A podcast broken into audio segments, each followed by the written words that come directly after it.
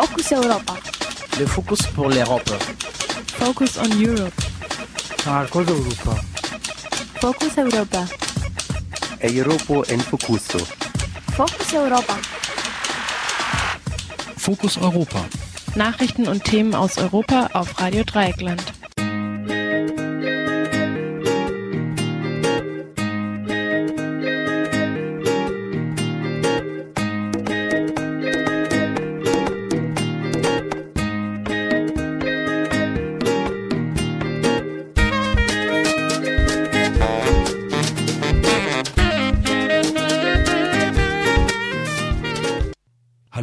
Herzlich willkommen beim Fokus Europa Magazin von Radio Dreieckland vom Mittwoch, den 22. Mai 2013. Durch die Sendung führt Jan und zu hören gibt es wie immer zunächst die Fokus Europa Nachrichten, danach Herzschmerz und eklige Aliens, die 66.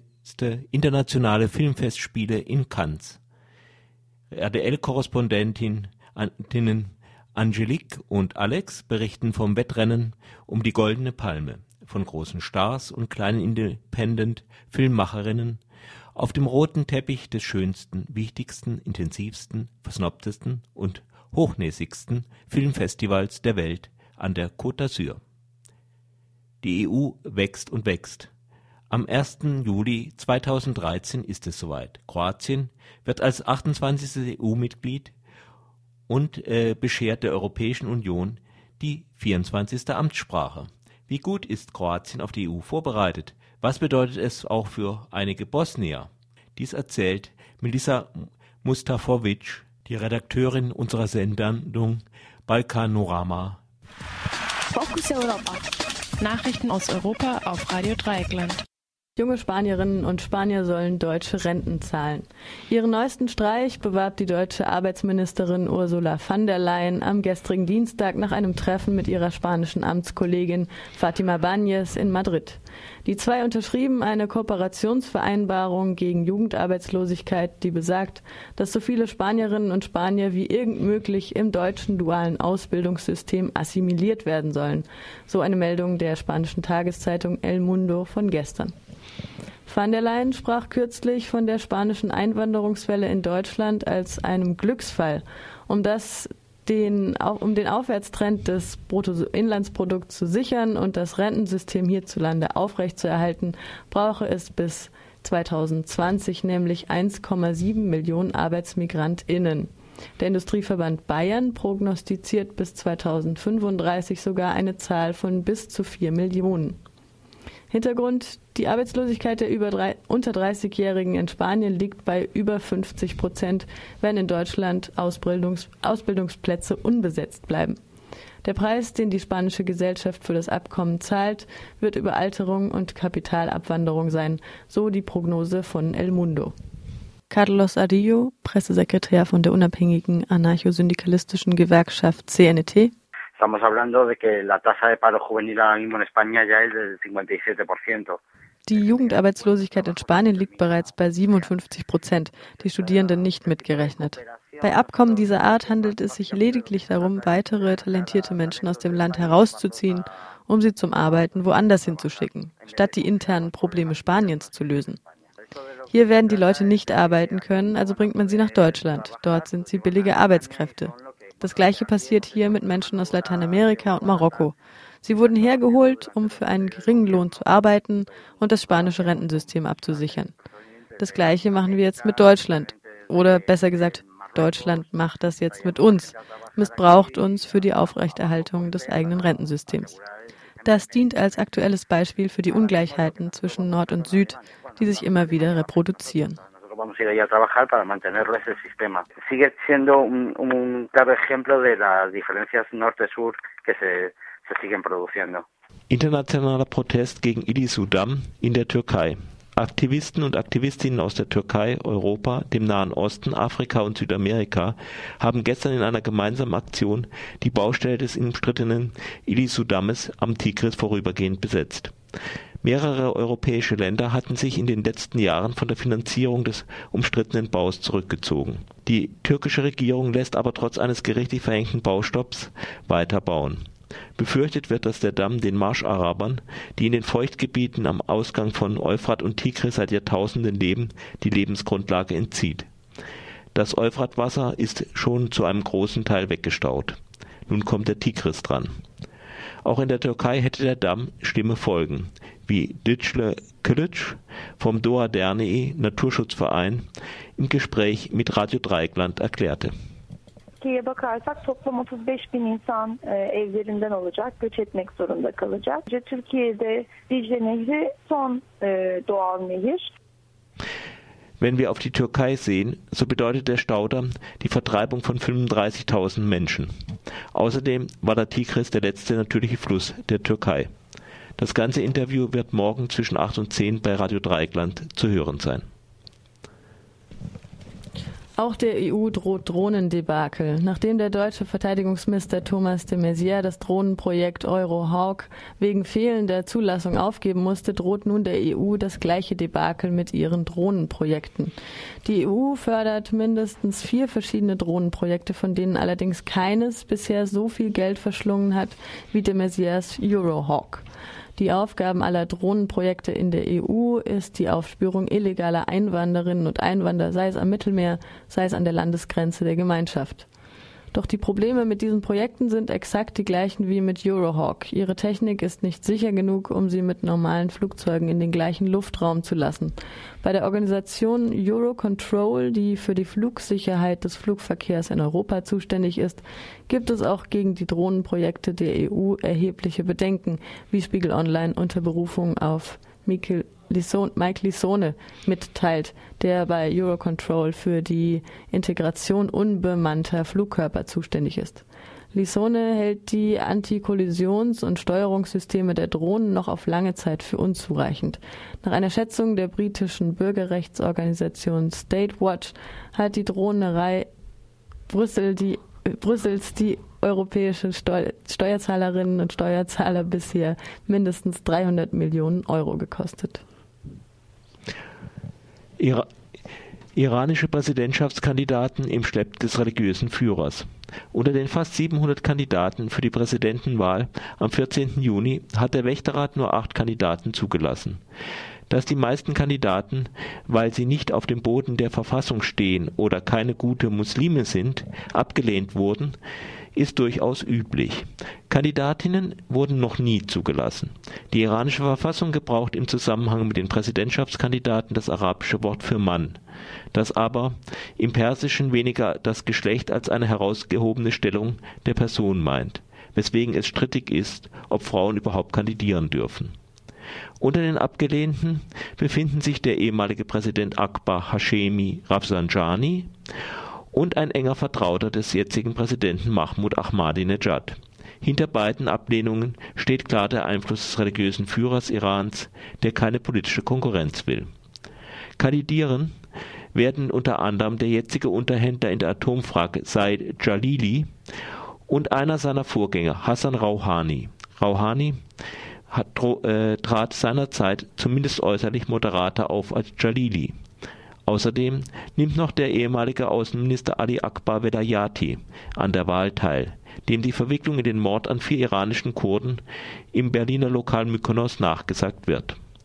Velayati ist heute ein enger Berater Khameneis.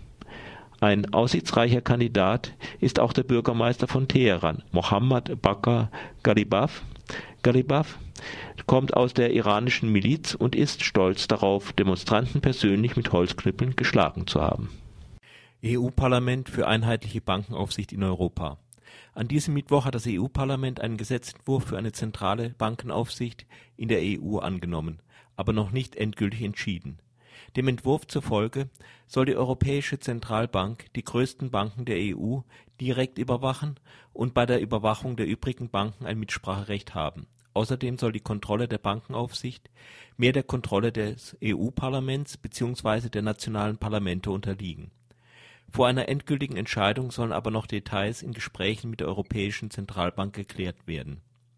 Der Berichterstatter Sven Giegold (Grüne) kommentierte: Die EZB gilt nicht als Wiege der Demokratie, aber sie muss sich an demokratische Rechenschaftspflicht gewöhnen Das waren die Fokus Europa Nachrichten von Mittwoch, dem 22. Mai 2013.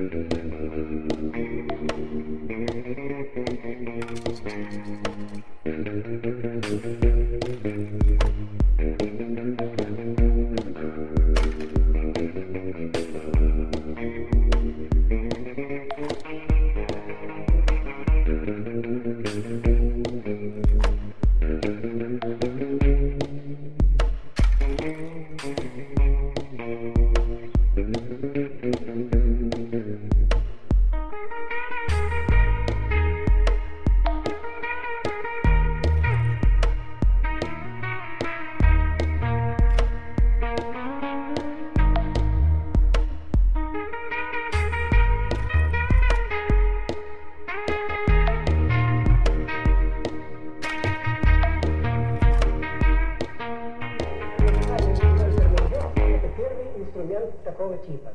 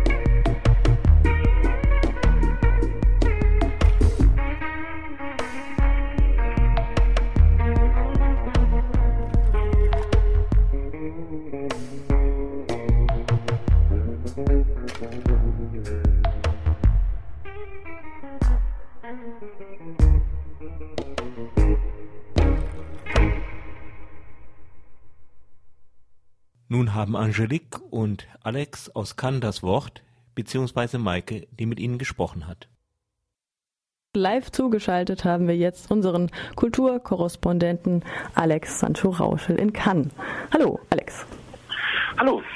In eurem Blog schreibt ihr, man hat viel damit zu tun, von einem Film zum nächsten zu hetzen. Auf Festivals ist es ja nun oft so, dass viel Zeit für die Wege zwischen den Kinos drauf geht. Ist es in Cannes auch so? Kannst du mal erstmal die Location vielleicht unter Palmen beschreiben an der Côte d'Azur für Leute, die das noch nie gesehen haben?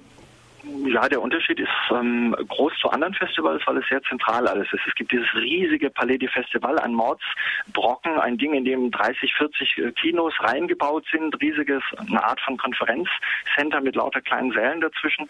Und da kann man so hin und her flanieren. Also das Ganze ist ähm, im Gegensatz zur Berlinale beispielsweise, wo die Kinos ja in der ganzen Stadt verteilt sind, eigentlich sehr zentral, ähm, aber eben auch wahnsinnig abgeschirmt. Also man kommt ja hier nur mit der Akkreditierung rein. Also es ist ein Festival nur für Fachpublikum, im Grunde nur für Filmemacher, Studenten, ähm, Journalisten, Presse, Produzenten. Ähm, normale Leute haben hier keine Chance, irgendwie an eine Karte ranzukommen. Und das heißt, man wird hier zentral irgendwie in dieses Ding reingelassen und dann kann man sich in diesem Komplex äh, bewegen. Und der Vorteil ist natürlich, wie du schon sagtest, die Wege sind kurz. Das schönste, wichtigste, intensivste, versnobteste und hochnäsigste Filmfestival der Welt, so beschreibt ihr, kann als elitär und hierarchisch, du hast es gerade schon angesprochen, hier kommt nur jemand mit Einladung rein, also nur Fachpublikum aus der Kinobranche und die Presse. Und selbst da gibt es dann noch Abstufungen. Gelb, blau und blau mit rosa Punkten. In die genau. Soiree kommt ihr nur mit Kleiderordnung und Abendgarderobe. Ist es auch für die Stars dann so, also die, für die Leute aus der, aus der, für Filmemacherinnen und Filmemacher, dass hier nur etablierte Namen sowieso die Gelegenheit haben, ihre Werke zu präsentieren? Das ist eigentlich anders. Also ähm, man kann sich über diesen Snobismus, über dieses Elitäre sehr, ähm, sehr ärgern. Das ist auch sehr gewöhnungsbedürftig. Das ist eben auf der Berlinale zum Beispiel ganz anders. Finde ich, ist ein sehr viel demokratischeres Festival. Aber es ist natürlich schon so, die Liebe zum Kino spielt hier schon eine sehr große Rolle. Und auch die Leute, die hier das Festival organisieren, die in dem Programmausschuss die Sachen auswählen, haben durchaus einen Blick für junge Talente, für ungewöhnliche Filme. Hier laufen durchaus auch Independent-Filme, kleines Kino, Arthouse-Kino, Sachen, die im Grunde wirklich nur in den kommunalen Kinos eine Chance haben und die von den großen äh, Kinos äh, völlig ignoriert werden. Solche Sachen laufen hier auch und kriegen ja auch ihr Publikum, kriegen ja auch ihren Applaus und werden hier durchaus auch geschätzt. Also hier läuft auch ein kleiner französischer experimenteller Film von einem ganz jungen Filmemacher oder einer ganz jungen Regisseurin äh, neben sowas wie dem großen Gatsby und kriegt genauso sein Publikum. Also da finde ich, ist das ähm, durchaus ambitioniert. Und auch, ähm, obwohl das hier die Nummer eins ist, das größte Festival der Welt, ist es, finde ich, durchaus offen, auch für diese kleinen Geschichten. Jetzt heißt es ja die internationalen Filmfestspiele, aber vor allem haben wir jetzt bisher von euch große Namen aus Europa und Nordamerika gehört, so also wie Jim Jarmusch, die Coen-Brüder, Valeria Bruni, Tedeschi. Inwieweit haben denn Filmemacherinnen und Filmemacher aus Asien, Afrika, Lateinamerika auch die Chance hier ihre Werke zu präsentieren? Es laufen hier im, im äh, Wettbewerb durchaus auch einige Asiaten. Es läuft ein Film von Takeshi Miike. Ähm, es äh, laufen ähm, in den einzelnen Reihen, gerade in der Smendler Kritik, auch immer sehr viele Filme aus Südamerika, aus Argentinien, ähm, Mexiko. Ähm, da sind schon auch äh, Filme vertreten, auch wenn ich die Namen jetzt im Einzelnen nicht alle präsent habe, aber man findet hier schon eigentlich Filme aus ja, der ganzen Welt. Das ist klar, es ist ein französisches Festival. Man hat natürlich schon auch sehr viele französische Produktionen, aber es ist nicht so, dass das nur konzentriert ist auf, auf um, ähm, europäischen Film. Es ist wirklich alles dabei, was man so haben möchte. Ihr habt auch gerade ein Interview geführt mit einem spanischen Regisseur, stimmt das? Wollt ihr da ein, zwei Worte zu sagen? Ähm, genau, das war ähm, Diego Galan heißt er. Der hat so einen Dokumentarfilm gedreht. Das war sehr spannend über das Frauenbild im spanischen Film jetzt in, seit den 30er Jahren bis heute. Und er hat dazu ähm, Filmausschnitte im Prinzip aus der, der ganzen spanischen Filmgeschichte zusammengestellt. Ähm, der ja ein, ein, richtiger Filmregisseur ist er so in dem Sinne eigentlich nicht. Er hat ähm, eher so Fernsehsachen gemacht. Er hat aber war lange ähm, Direktor des, des Filmfestivals in San Sebastian und hat eben als solcher natürlich auch einen sehr, sehr guten Überblick über das, das spanische Kino. Was war bis jetzt euer Highlight? Der Kinosaal ist schon abgesoffen, habe ich gehört, da das Wetter auch nicht besser als hier in Deutschland ist. Also vom abgesoffenen Kinosaal habe ich hier nichts mitbekommen. Das war letztes Jahr der Fall. Dieses Jahr haben sie das eigentlich alles ganz gut im Griff gehabt. Ähm, das Highlight, ja, also mir hat, ich muss tatsächlich zugeben, der Film der Coen-Brüder extrem gut gefallen. Ähm, der ist einfach wahnsinnig gut gemacht. Das, das stimmt einfach alles. Kamera, Bildausschnitte, die Geschichte ist witzig und charmant erzählt. Ähm, man fiebert mit mit den Figuren. Ähm, ja, war sehr schön. Außerdem hat mir gut gefallen ähm, ein, ein japanischer Film von Hirokotsu Koreeda, der ähm, im deutschen Kino auf jeden Fall auch so mit Nobody Knows gelaufen ist. Der hat ein ähm, Drama gedreht über zwei Jungs, die als Kinder im Krankenhaus vertauscht worden sind und deren Eltern erfahren das dann, als, als die Kinder, so zehn Jahre alt sind. Nee, gar nicht mal sechs sind sie. Ähm, und ähm, ja, die Eltern, die Familien, die müssen sich jetzt irgendwie klar werden, was sie machen. Wollen sie ihre leiblichen Kinder wieder haben oder doch lieber die Kinder, die sie sechs Jahre lang aufgezogen haben? Und da tun sich halt Abgründe auf, ähm, seelische und der, der Regisseur beobachtet das halt unheimlich gekonnt, ähm, wie die Leute mit den Situationen umgehen. Ein sehr ruhiger Film, aber trotzdem ein Film, der es schafft, einen über die ganze Dauer wirklich gepackt zu halten. Herzschmerz und eklige Aliens? Nee, eben gar nicht mal so. Eher wirklich so eine, so eine Psychostudie, aber eben sehr, sehr schön gemacht. Also man, man bleibt wirklich dran an den Figuren und, und es bleibt spannend und interessant. Ich reiche mal weiter an Alex, dann kann der auch noch seine Highlights durchgeben. Gut. Ja, hallo, hier bin ich wieder. Äh, genau, also diesen Japaner fand ich selber auch sehr, sehr toll. Also Soshite Chichi Ninaru heißt der, ähm, englischer Titel Like Father, Like Son. war auch wirklich eines meiner Highlights. Ansonsten habe ich zwei sehr spannende chinesische Filme gesehen, ähm, die beide auch ein bisschen die Wirtschaftskrise reflektieren. Also A Touch of Sin heißt der eine, im Grunde vier Einzelschicksale, ein Episodenfilm, äh, Wanderarbeiter in China, junge Leute, die ähm, auf der Suche nach einem Job in die Großstadt gehen, natürlich da irgendwie auch fürchterliche Probleme kriegen, ähm, äh, Gewalt erleben, äh, diese Mafia-artigen Strukturen erleben, auf der Suche nach einem Job.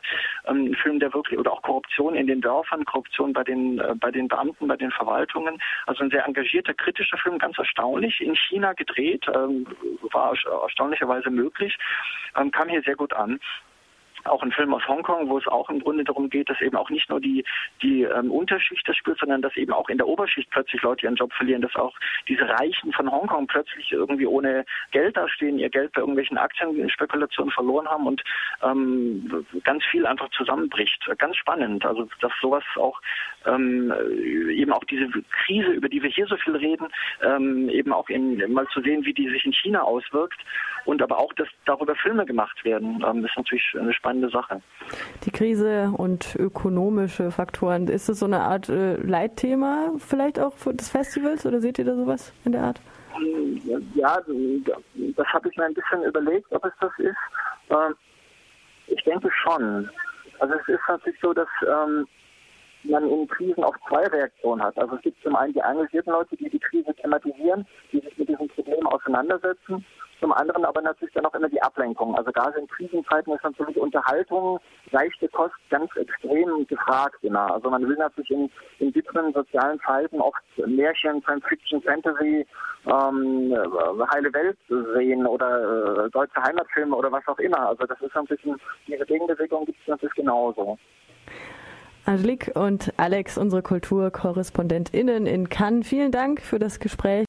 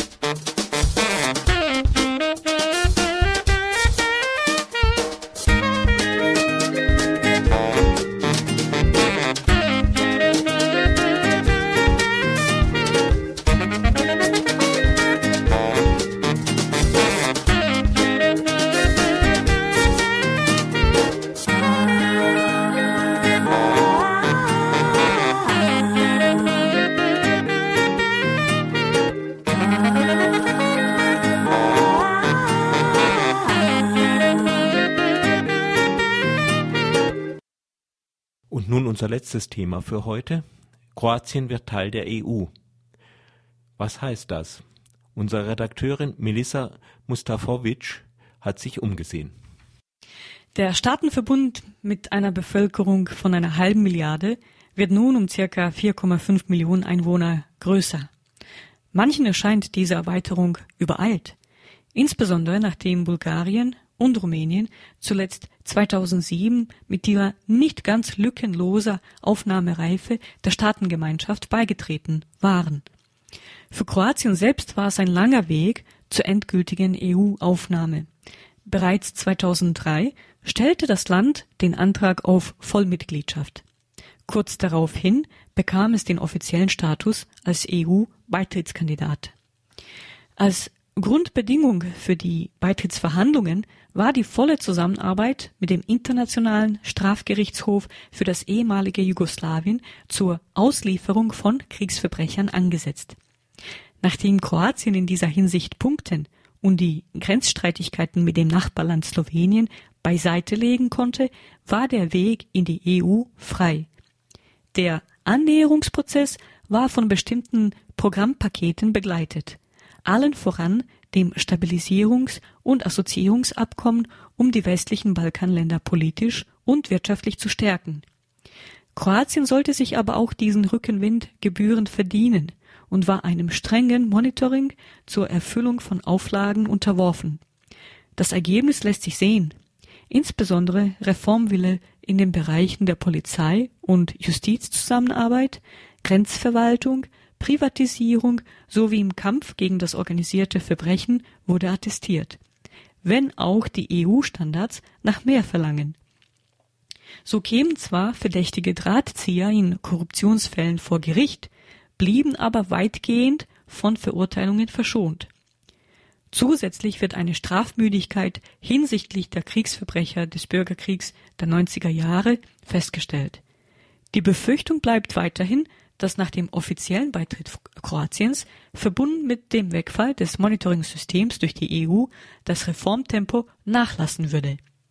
Aber es bleibt ja auch genug Raum für positive Überraschungen. Die Zuversicht der EU-Kommission ist groß. So groß, dass bereits 480 Millionen Euro im Rahmen der Heranführungshilfe für infrastrukturelle Maßnahmen in den vergangenen zwei Jahren bereitgestellt wurden. Für die grenzüberschreitende Zusammenarbeit im westlichen Balkan wurden weitere 215 Millionen Euro zur Verfügung gestellt. Zusätzliche EU-Förderprogramme widmen sich der Bildung, Forschung und Innovation, Informationstechnologie, Umwelt und Energie und steuerten 2011 knappe drei Millionen Euro bei. Kroatiens Steckenpferd, der Tourismus, ist neben der Dienstleistungs- und Schiffbauindustrie einer der Wirtschaftsmotoren des Landes. 2012 wurden Rekordzahlen von knappen 10 Millionen Urlaubern bekannt gegeben, so viel wie noch nie. Deutsche Touristen stellen etwa 20 Prozent der Gesamturlauber dar. Der EU-Beitritt ändert auch die Visabestimmungen für Urlauber aus Russland, aus der Ukraine und der Türkei. Die neue Visumspflicht droht die Zahlen aus diesen Ländern zu verringern, weshalb Kroatien an einer effizienten Visumserteilung arbeitet. Kroatische Staatsbürger, die auch schon zuvor Reisefreiheit innerhalb der EU genossen haben, bekommen sofort das Recht, in den EU-Mitgliedstaaten arbeiten zu dürfen, falls keine Fristen vereinbart werden. Insbesondere das Fachpersonal aus dem Ingenieur- und medizinischen Bereich könnte neue Perspektiven begrüßen. In der Bundesrepublik Deutschland leben zurzeit etwa 220.000 kroatische Mitbürger. Was hinzugefügt werden kann, ist, dass ab dem 1. Juli 2013 auch etwa eine halbe Million bosnischer Staatsbürger EU-Bürger werden, nämlich diejenigen, die auch einen kroatischen Pass besitzen. So ist es keine Seltenheit, dass innerhalb ein und derselben Familie ein mit absoluter Reisefreiheit gesegneter und ein anderer visumspflichtiger Reisende sich über die Optionen freuen bzw. an den EU-Beschränkungen verzweifeln. Man nimmt es mit Humor.